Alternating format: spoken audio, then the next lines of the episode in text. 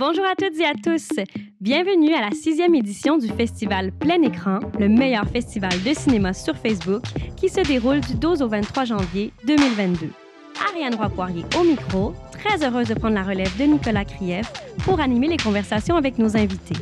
Ces conversations vous sont présentées grâce à la Caisse des Jardins de la Culture, que nous remercions chaleureusement pour leur soutien. Dans cet épisode, on reçoit Sarah Elabed, réalisatrice, et Isabelle Grignon-Franck, productrice, pour leur film Y'a pas d'heure pour les femmes, tourné dans un salon de coiffure à Tunis lors des élections présidentielles en novembre 2019. Merci beaucoup, Sarah. Merci, Isabelle, de venir jaser avec nous pour euh, votre magnifique film Il n'y a pas d'heure pour les femmes, euh, qui est en compétition québécoise à plein écran. On est vraiment contente de vous avoir. Puis, Merci. ça le fait extrêmement plaisir. Puis, ce, qu'on, ce que j'aime beaucoup de ces conversations-là, en fait, c'est que, ben, comme j'ai fait la programmation, j'ai choisi les films. Donc, évidemment, c'est des films que j'aime beaucoup. Fait que je peux parler un petit peu de pourquoi j'aime ces films-là et euh, pourquoi je les ai choisis. Puis euh, honnêtement, je, ben, je, vais être super honnête avec vous. Ce, ce film-là, je pense que c'est un film parfait. Euh, je crois que je l'avais déjà dit à Sarah. Puis c'est beaucoup de fleurs que je vais vous lancer, mais prenez-les. Je pense vraiment que c'est un film parfait. J'ai rarement vu une rencontre aussi euh, fulgurante entre l'intime et le politique. Ce film-là a tellement de couches, porte tellement de choses et il est tellement agréable à regarder aussi en même temps. Euh, une chaleur qui se dégage dans ce film-là, mais un propos extrêmement intelligent. Donc, c'est une rencontre que je trouve qui n'arrive pas si souvent. Euh, donc, honnêtement, pour moi, un tour de force. Donc, bravo, premièrement, mesdames. C'est tellement gentil. Et euh, en fait, ben, c'est ça. Vous allez recevoir plein d'amour. On est là pour ça. Mais je veux aussi vous entendre, vous, tu sais, parce que euh, c'est un film, justement, que je trouve quand même assez fascinant. Fait que j'aimerais ça. On va commencer pour les gens peut-être qui l'auraient pas vu, même si on espère que ceux qui nous écoutent en ce moment l'ont vu. C'est la logique. Sinon, peut-être aller le voir. Mais j'aimerais quand même ça, Sarah, que tu pitches le film un peu, que tu nous le présentes rapidement. Alors, euh, c'est un film qui a été tourné en 2019 pendant les, euh, les deuxièmes élections présidentielles démocratiques en Tunisie, donc suite au, chute, à la chute du régime de Ben Ali, donc le régime dictatorial.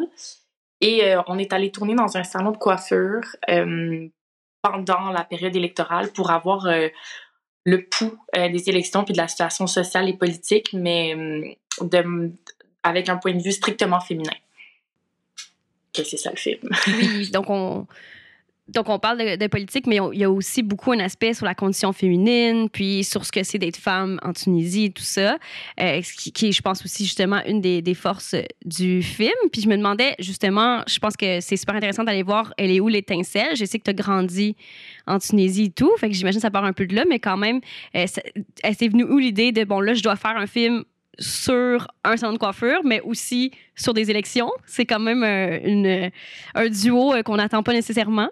Euh, j'ai l'impression que j'ai comme pas la bonne réponse puis que je change de réponse à chaque fois parce que je me rappelle plus exactement du moment où les deux idées ont, ont, ont mergé puis sont devenues une. Euh, j'ai toujours eu envie de faire un film sur un salon de coiffure. C'est mon premier film que j'ai fait d'ailleurs qui n'est jamais sorti. A juste une journée de tournage. C'était un film, un cambriolage dans un salon de coiffure. Donc visiblement, c'était. Je pense même pas qu'Isabelle connaît cette histoire pour vous dire à quel point on est dans le secret. Puis on en connaît beaucoup, l'une sur l'autre, je crois. Ouais. OK, fait que ça, c'est un film qu'on qu'on va pas mettre dans, dans une rétrospective, exemple, là, plus tard. Là. Je sais même pas sont où les roches de ce film-là. Je, je m'en rappelle même pas. Euh, vraiment une grosse obsession pour les salons de coiffure, puis ça vient, je crois, de justement de mon enfance, puis de ce temps que j'ai passé dans les salons de coiffure à, à contempler ces femmes se faire coiffer, parler de tout et de rien, mais la cigarette à l'intérieur du salon de coiffure parce que c'est correct Tunisie. Euh, donc, je pense qu'il y avait vraiment cette volonté de, de, de retourner dans ce lieu-là. Et j'ai toujours trouvé que c'était un lieu criant de féminité, puis vraiment une école du féminisme. Et en parallèle, il y avait les secondes élections présidentielles, puis j'avais envie de m'intéresser un petit peu aux élections, à, aux enjeux des élections, à ce qui allait se passer dans le pays. Et suite à plusieurs conversations, les deux films sont devenus un. Mais initialement, c'était comme deux idées mm -hmm. relativement distinctes. Mais c'est fou que tu aies trouvé une façon, justement, que ce soit autant naturel que ces deux idées-là se marient. Puis, à quel moment est-ce que euh, Isabelle arrive dans le projet, justement, comme productrice? Je veux savoir cette histoire-là, moi. Ça aussi, c'est très drôle. Je vais commencer, puis je vais laisser Isabelle à, ensuite vous donner sa version des faits. De mon bord à moi, c'est oui, on veut les deux que... versions. Ouais. Juste de sortir du bac à l'UQAM complètement déprimée euh, par le milieu cinématographique, ayant fait plusieurs tournages désastreux en tant que costumière. Vraiment, là, c'était comme... Je pensais quitter, là. C'était vraiment le. Ça allait vraiment pas. Puis j'avais cette idée de film-là, mais à ce moment-là, j'avais comme un peu perdu confiance en le fait que je pouvais être réalisatrice, qu'on pouvait me faire confiance. Euh, mm-hmm. Donc, j'ai comme approché certains producteurs, pas tout à fait avec cette idée-là, mais avec d'autres idées. Ça marchait jamais. On me disait tout le temps que j'avais pas fait assez d'affaires, que je pouvais pas tout déposer à la SEDEC et tout. Fait que c'était comme beaucoup de déception. Je rencontre Isabelle par hasard en faisant les costumes sur une publicité euh, contre la cigarette. C'était quoi donc? C'était comme... C'était pour arrêter de fumer avec une cigarette géante. Euh, je suis comme assise. On s'était déjà fait présenter, puis on s'était déjà fait dire par un ami en commun qui est également le monteur du film qu'on serait une team d'enfer, mais ça avait comme jamais vraiment à donner. Puis sur cette publicité-là, j'ai comme juste parlé du projet Isabelle qui à l'époque n'était pas productrice, pour vraiment vous dire. Ouais, faut quand même le souligner. Et j'ai juste, j'étais comme, ah, j'ai vraiment, comme je me suis bien entendue avec elle. En ce moment, personne me fait confiance. Personne pense que comme on peut déposer puis faire ce film-là. Fait que rendu là, je peux vraiment demander à n'importe qui de faire ma production. Donc, j'ai demandé à Isabelle d'embarquer avec moi, puis euh, je vais laisser Isabelle peut-être euh, compléter. Ben ouais, c'est un peu similaire. Tu sais, moi, la, la, première fois que j'ai entendu parler, en fait, la première fois que j'ai vu Sarah, c'était euh, à, sa soirée de film de fin d'études où j'avais vu son film, j'avais full aimé. Moi, à l'époque, j'étais journaliste à la presse, donc pas dans le milieu du cinéma. Puis j'avais trippé sur son film, puis j'avais dit bravo, bravo, puis j'avais comme essayé d'avoir une conversation avec elle le soir même, mais euh, Sarah était dans un, moment euh, de, de, vie émouvant. Elle venait de perdre son grand-père. Euh, bref, elle se souvenait pas trop de moi. Puis on était les deux, je pense, un peu altérés par l'alcool en fin de soirée. Fait que ça, ça a été ma première rencontre avec Sarah. Puis un peu plus tard, Jordan, le monteur du film, nous a dit il faut vraiment que vous rencontriez. Puis je suis comme OK, OK, bon, on va se rencontrer. Fait il y avait comme plein de gens qui, qui ça, qui nous disaient qu'il fallait qu'on se rencontre. Puis quand Sarah m'a pitché ce film-là, pour moi, c'était comme une genre de libération, un genre de projet étoile qui... Tu sais, ça arrivait comme à point dans la vie parce que je commençais à trouver que euh, les tâches que j'avais à la presse me manquaient de, de, poésie, de créativité et tout. Puis euh, voilà, donc peu de temps après, moi, ça s'est terminé du côté de la presse. Puis ça a été juste comme cohérent de déposer le projet avec Sarah. Fait que euh, en parallèle de ça, donc, euh, je connaissais euh, mes cousins et leurs associés qui avaient une boîte de production corporative, donc, puis qui voulaient déjà comme probablement créer une boîte de créatifs. Fait que c'était juste comme un agencement de trucs où, avec le projet de Sarah, avec eux, leur envie de faire ça, on s'est alliés ensemble pour faire Club Vidéo. Fait que c'est vraiment assez naïvement, je pense qu'on est embarqué là-dedans. Moi, j'avais jamais rien déposé à la SEDEC, j'avais jamais rien déposé point, j'ai pas étudié là-dedans. Puis, tu sais, je suis comme contente de ne pas arriver de ce milieu-là, je pense aussi. Ça fait du bien, genre, d'arriver d'ailleurs. Fait que, grosso modo, on s'est rencontrés comme ça. On a, on a bu du vin, puis on a mis des post-it partout sur les murs pour essayer de comprendre c'était quoi le film. Puis, ça a marché. Fait que ça a été assez rapide comme. Euh, comme, euh, ouais, comme on, on, est rapidement devenu fusionnel, mettons. Ouais, un peu intensément. Ah, mais c'est tellement beau. J'ai l'impression que les étoiles se sont vraiment alignées, puis qu'on le sent aussi euh, dans le film, parce que, tu sais, tu captures quand même un moment aussi dans le film. Euh, puis ça, c'est pas nécessairement évident quand on tourne. Euh, puis moi, je me demandais justement parce que la caméra, elle est tellement. On l'oublie tellement dans le film. Ces femmes-là sont d'un naturel désarmant, vraiment. Puis je me demandais comment vous avez réussi ce travail-là pour être capable d'attraper le moment historique que vous vouliez avoir. Mais euh, j'imagine qu'il faut quand même un peu l'établir, le lien de confiance avec, avec ces femmes-là pour pouvoir les célébrer, mais sans que qu'elles soient intimidées par la caméra. Ouais. Euh, je pense qu'on avait déjà la carte de visite, euh, ma grand-mère, à partir du moment, comme mettons, il y avait des clientes que moi je connaissais, donc avec elles, c'était très, c'était très fluide, elles étaient super ouvertes. Euh, ensuite de ça, celle qui était moins à l'aise, à partir du moment qu'elle savait, j'étais la petite fille de qui on m'ouvrait les portes et on acceptait de se livrer à moi et à la caméra. Ensuite, je pense aussi qu'on. Puis j'ai pas, j'ai pas choisi ce salon-là pour rien je savais, j'ai passé beaucoup de temps là-bas, puis je, savais, je sais que c'est des femmes qui se mettent naturellement en scène, qui aiment parler, euh, qui aiment euh, être en représentation. Donc, je savais que ça, je savais qu'à partir de d'un moment, ça serait pas un problème. étant donné qu'on a passé comme 18 jours, en fait 14, parce qu'il y a comme 4 jours là-dedans qu'on était off, là, mais mettons comme 14 jours d'affilée avec eux, au bout d'un moment, ils nous ont vraiment oubliés. on faisait partie du décor au point que quand on est parti, il y avait l'impression qu'une partie des meubles était partie. Je pense que ça aussi, ça a aidé. C'était, vu que c'est des régulières, que c'est les mêmes à tous les jours, au bout du deuxième jour, celle qui était pas à l'aise de lundi, le mercredi, était rendue à nous oublier. Je pense qu'il y avait beaucoup de ça, puis aussi du fait que elles ont compris ma volonté de les célébrer avec ce film-là. Donc, elles avaient pas. Elles, elles, nous ont fait confiance, puis elles voyaient que vers où on les enlignait, c'était vraiment pour célébrer la femme tunisienne. Donc, elles ont embarqué avec nous là-dedans, tu sais. Puis on sent quand même vraiment une, une grande chaleur dans le film. Puis ça, j'imagine que c'est la chaleur du lieu que vous l'avez senti vous aussi là, en arrivant là. Ben, mettons comme étrangère, moi qui arrivais là-bas, j'avais jamais rencontré ces femmes-là. Puis sais, à la fin, Saïda, la, la coiffeuse donc principale dans ce film-là, tu sais, je l'appelais belle-maman parce qu'on niaisait qu'elle allait me marier avec son fils. C'était comme rendu ce niveau-là de gag, de proximité. Euh, tu sais, c'est des femmes hautement chaleureuses. Rapidement, ils nous ont vraiment aussi euh, prise en charge, euh, maternée, ils nous offraient tout le temps des cafés. Il y avait plein de trucs vraiment drôles qui arrivaient. Ils voulaient qu'on soit tout le temps belle, nous coiffaient. Ils, ils m'ont fait les aisselles à la cire parce qu'ils trouvaient que c'était mal fait. Tu sais, c'était comme tous des gestes d'amour qui nous portaient tout le temps, tu sais.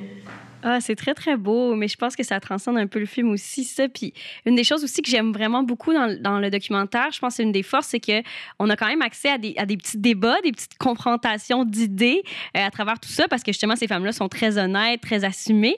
Puis je me demandais à quel point vous attendiez à les retrouver, ça. Euh, je dirais que euh, de mon côté, étant donné en fait, je, suis arrivée avec une vision un peu différente de celle d'Isabelle puis du reste de l'équipe, dans le sens où j'ai passé, premièrement, je les connais bien, puis j'ai passé, au mois de mars, j'ai passé un mois dans le salon à y aller matin, midi et soir, avant qu'on aille tourner, donc en septembre. Donc, ce qui fait que euh, c'est des débats qui avaient déjà eu lieu, sais, mettons quand on ressort le, le genre de scénario qu'on avait écrit, euh, c'est un, un documentaire, mais il fallait quand même écrire un genre de scénario euh, j'avais comme un peu prédit d'avance tous ces débats-là parce qu'au final, tu dans le même lieu puis c'est les mêmes enjeux dans le même pays. Fait qu'à un moment donné, tu peux t'attendre à. Tu les comprends. Exactement. Fait que je m'y attendais, mais disons que Isabelle, elle avait hâte de voir quand on allait arriver, comme est-ce que ce que je lui avais promis allait réellement se produire. on a eu aussi des vraiment belles surprises. Il y a des trucs auxquels on s'était.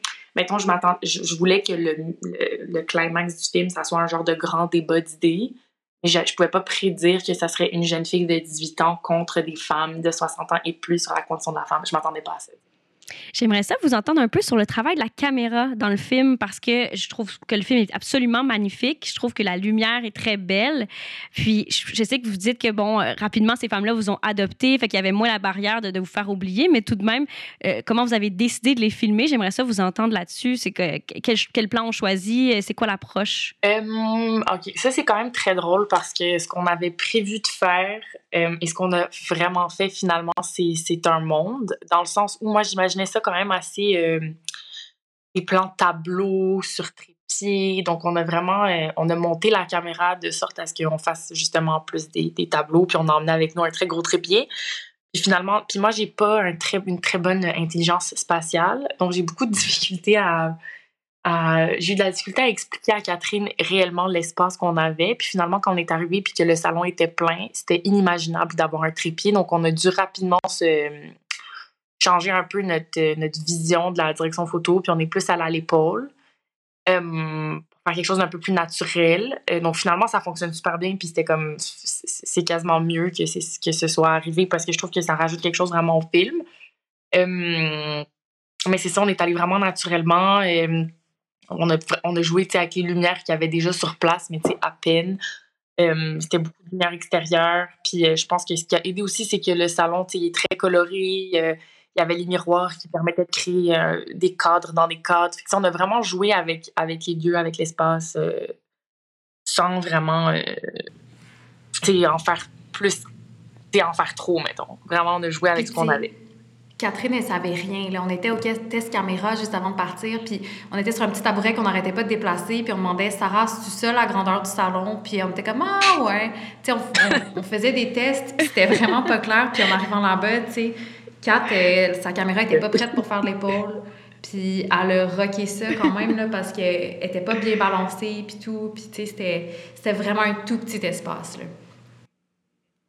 Oui, mais on sent rien de ça dans le film. Puis comme tu dis, Sarah, je pense que ça amène quand même une richesse parce qu'elles sont tellement dynamiques, ces femmes-là. Tu sais, on les voit danser, on les voit, elles sont vraiment euh, comme en mouvement, super actives. Fait que je pense que ça fait du sens que la caméra les suive un peu là-dedans. J'aimerais ça vous entendre aussi sur le travail du son parce que j'imagine qu'il va y avoir des moments très chaotiques dans ce petit salon de coiffure-là. Justement, vous dites c'est petit, il y a plein de femmes qui se connaissent bien, qui vont là, de ce qu'on comprend dans le film, genre presque à tous les jours. c'est comme un lieu euh, de, vraiment communautaire où elles se retrouvent. Fait que le, travail sur le son, comme euh, les défis, puis aussi les, la conception que vous aviez, j'aimerais ça vous entendre là-dessus. Je pense que le son de plateau, ce n'était qu'un défi. C'était comme c'était juste un défi. Il y avait, c'était du défi, du défi, du défi. Honnêtement tellement d'empathie, d'amour pour Camille et Catherine aussi, vraiment comme c'était pas, du tout un tournage euh, facile. Camille, c'était tellement compliqué parce que déjà, donc, il y, a de la, y a des miroirs de bord en bord, donc pour qu'elle soit, pour pas qu'on la voit dans les miroirs, c'était toute une aventure. Fallait qu'on la voyait des fois sauter, galiper, c'était vraiment l'enfer. Puis, ça, d'une part. Ensuite, euh, il y avait la clim tout le temps. Euh, parce qu'il faisait chaud. En parallèle des séchoirs. Euh, dix femmes en même temps qui se gueulent après. Le bruit de la rue parce qu'il y avait toujours quelqu'un qui passait puis qui criait une affaire. C'était le cacophonique. Euh, je sais pas, je pense qu'elle a eu des migraines dans tous les soirs. Vraiment, chapeau Camille. donc, à ce niveau-là, ça a été très compliqué. Puis ça, ça a fait en sorte qu'en poste aussi, on avait vraiment beaucoup, beaucoup de sons, beaucoup de stock. ils ont dû vraiment beaucoup nettoyer. Mais après ça, on on a avait un parti pris qui était comme d'accepter cette cacophonie-là, puis qu'elle soit dérangeante, puis que, que, c'est comme la convention en rentrant dans le film de tout de suite être happé, puis d'avoir tout de suite cette espèce de, d'environnement sonore très, très, très bruyant. C'est certain, puis ça fait quand même la richesse du film parce qu'on a l'impression, on est en immersion dans le lieu aussi, tu sais, de, le vivre, cette, cette cacophonie-là, euh, qui est comme quand même toujours assez joyeuse aussi. J'aimerais ça qu'on parle un peu du New Yorker, parce que là, le film a été sélectionné par le New Yorker, il a été mis en ligne, tu sais, dans la course aux Oscars aussi, tu sais, qu'il y a vraiment beaucoup, beaucoup de choses qui se passent avec ce film-là que euh, j'imagine vous attendiez pas, ou en tout cas pas à ce point-là. Mais j'aimerais ça savoir un peu, c'est quoi votre réaction à, à à toutes ces belles reconnaissances-là, puis à la visibilité que le film a en ce moment? Bien, je pense qu'on est vraiment sur le cul, puis en même temps, euh, c'est vraiment bizarre parce que on a skippé toute notre année en festival. Tu sais, moi, j'ai encore jamais vu le film sur grand écran, alors qu'il y a eu comme plein de sélections. On a comme euh, eu un magnifique parcours, puis en même temps, c'est comme ça a été vraiment dur finalement de, de nous le, ressentir peut-être cet effet-là fait en ce moment, comme ce qui s'ajoute, le New Yorker, puis le fait d'être dans la course aux Oscars, ça nous fait un peu vivre le buzz que finalement, pendant la COVID, alors que comme le film faisait le tour du monde, qu'on était comme coincés à, à, être euh, tout seul chez nous, puis à genre rien faire, ben ça fait comme du bien un petit peu. C'est un, quand même, c'est une, belle reconnaissance rendue là. Mais je pense qu'on est vraiment, vraiment surprise, puis, euh, vraiment heureuse. Puis il y a quelque chose d'un peu absurde, je dirais, là-dedans. Euh, très, très absurde. Très absurde. très, très, très absurde. Mais le plus absurde, c'est. En tout cas, tu sais, là, on, risque d'aller au. Ben, on, est prise au, au IDA, là, au International Documentary Award à, à LA en février, mais comme. C'est tellement absurde de se dire qu'il va falloir bouger en avion pour un pour une cérémonie, puis qu'il va falloir comme s'habiller correctement, puis des choses comme ça, tu sais. en tout cas tellement habitué d'être, euh, en, pyjama ou en mou, là, c'est ça, il faut, faut se réinventer. Là.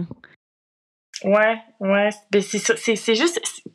Je sais pas comment dire. Je suis quand même quelqu'un d'optimiste. Puis, tu sais, j'aimais ça, là, dès, qu'on, a fait le film, de dire genre, oh, inquiétez-vous pas, on va faire des trucs cool avec le film. Tu de comme tout le temps avoir l'espèce de. positive euh, par rapport au projet.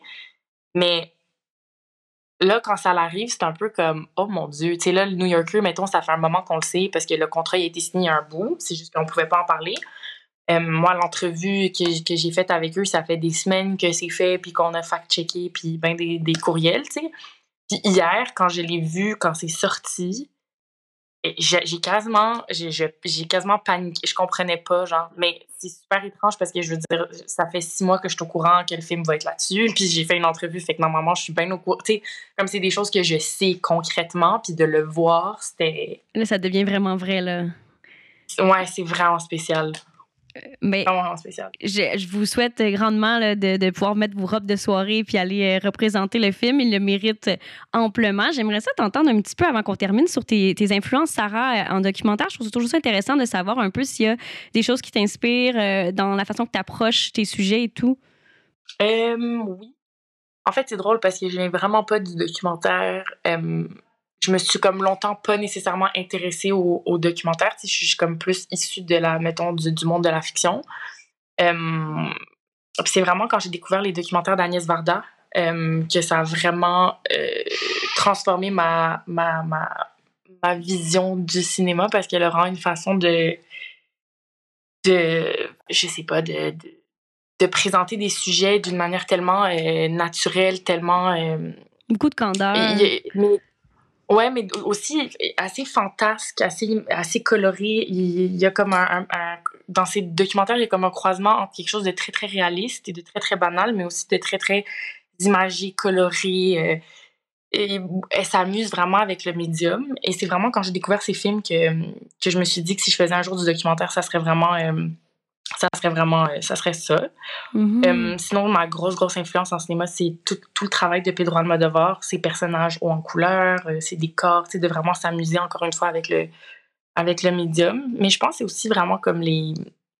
Je l'ai toujours dit, là, la joke, c'est que quand je venais en Tunisie puis que je passais l'été chez ma grand-mère, je repartais avec des journaux intimes avec, euh, tu sais, comme tapissés de- d'histoires qui est arrivées dans le quartier puis de trucs que ma grand-mère avait dit.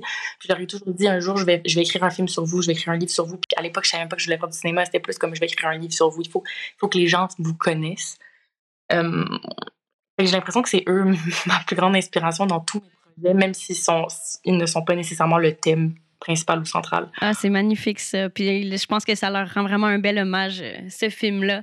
Je vais, en terminant, je vais quand même vous poser la question plein écran parce que votre film va être présenté sur Facebook, il va être sur Internet, euh, sur le site de plein écran. C'est le- notre principe. On propulse le court-métrage aussi loin qu'il peut aller. Que je voulais vous sonder sur vos premiers souvenirs d'Internet. C'est quoi votre première rencontre avec Internet? C'est la zone euh, famille de Radio-Canada avec le petit bonhomme. Oh my god, oui! Oui, mystère!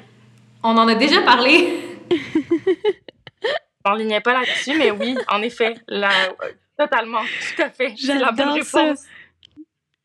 J'adore ça, mais là, c'était quoi ça, la zone famille? Je me souviens pas, moi. C'est des jeux. C'est des jeux sur, euh, t'es- sur euh, Radio-Canada. Ouais. Puis c'était un jeu de genre mystère. Puis là, tu te promenais dans un environnement avec un petit bonhomme euh, somnambule. Fait que tu cliques sur des objets. Cute. Ouais, Mais mais, il y a- voyons y donc. La foire au mystère, c'était une, une genre de, de, de, de, de- de- d'enquête, puis il y avait trois, trois chapitres. D'ailleurs, je l'ai refait dernièrement avec Jordan, notre monteur. On s'est chronométré pour voir euh, qui allait réussir la foire au mystère le plus avez fait rapidement. une course? Ah, j'adore Ouais. ça, mais t'as de la pratique, 100%. visiblement. Oui, Ah, c'est trop beau. Ouais, mais moi, moi c'était vraiment les, les jeux de les jeux les, comme escape room mais en ligne. J'en ai vraiment fait beaucoup, mais c'était vraiment pas ça mon premier souvenir d'internet. Mais je suis contente que tu, tu- en fait c'était ça. T'avais la bonne réponse. Ouais, tu t'enlignais sur quoi, Sarah? Moi, j'étais intriguée. Euh, mon Pixo, mon Pixo que, qui, mon moutonvert.pixo.com une affaire de même puis euh, c'est un Pixo euh, dédié à Sean Paul parce que j'étais vraiment fan. Ah, Euh, j'adore ça. Mais c'est beaucoup ça qui ressort, les histoires. c'est beaucoup comme euh, les passions qu'on avait, puis qu'on allait sur Internet pour aller explorer plus loin ces passions-là. C'est quand même très beau, je trouve. Nos passions d'adolescence ou d'enfance. Merci tellement de vous être prêté au jeu. Merci beaucoup d'être venu jaser de votre magnifique film avec nous. Puis euh, on espère euh, on espère vous revoir sur un tapis rouge bientôt. Puis on espère que votre collaboration va continuer aussi parce que je crois que vous développez un, un autre projet ensemble. Donc on a hâte de voir ça. Ouais, deux autres. deux Deux, autres. yes! On a, on a plein d'attentes là. Merci beaucoup, les filles. Merci à Merci à toi. Merci full. Ce podcast vous est présenté grâce au soutien de la Caisse des Jardins de la Culture. La Caisse des Jardins de la Culture est une coopérative financière qui se dédie à 100% aux artistes, artisans et travailleurs autonomes. Alliés des artistes, moteur de l'économie culturelle et tremplin des organismes et entrepreneurs, la Caisse de la Culture est sensible et à l'écoute de la réalité et des besoins de ses membres et les accompagne dans la réalisation de leurs projets personnels et professionnels. Le tout par le biais de conseils adaptés. Pour en apprendre plus sur la Caisse de la Culture et découvrir comment elle peut vous accompagner dans la réalisation de vos projets, rendez-vous au caisse-de-la-culture.com.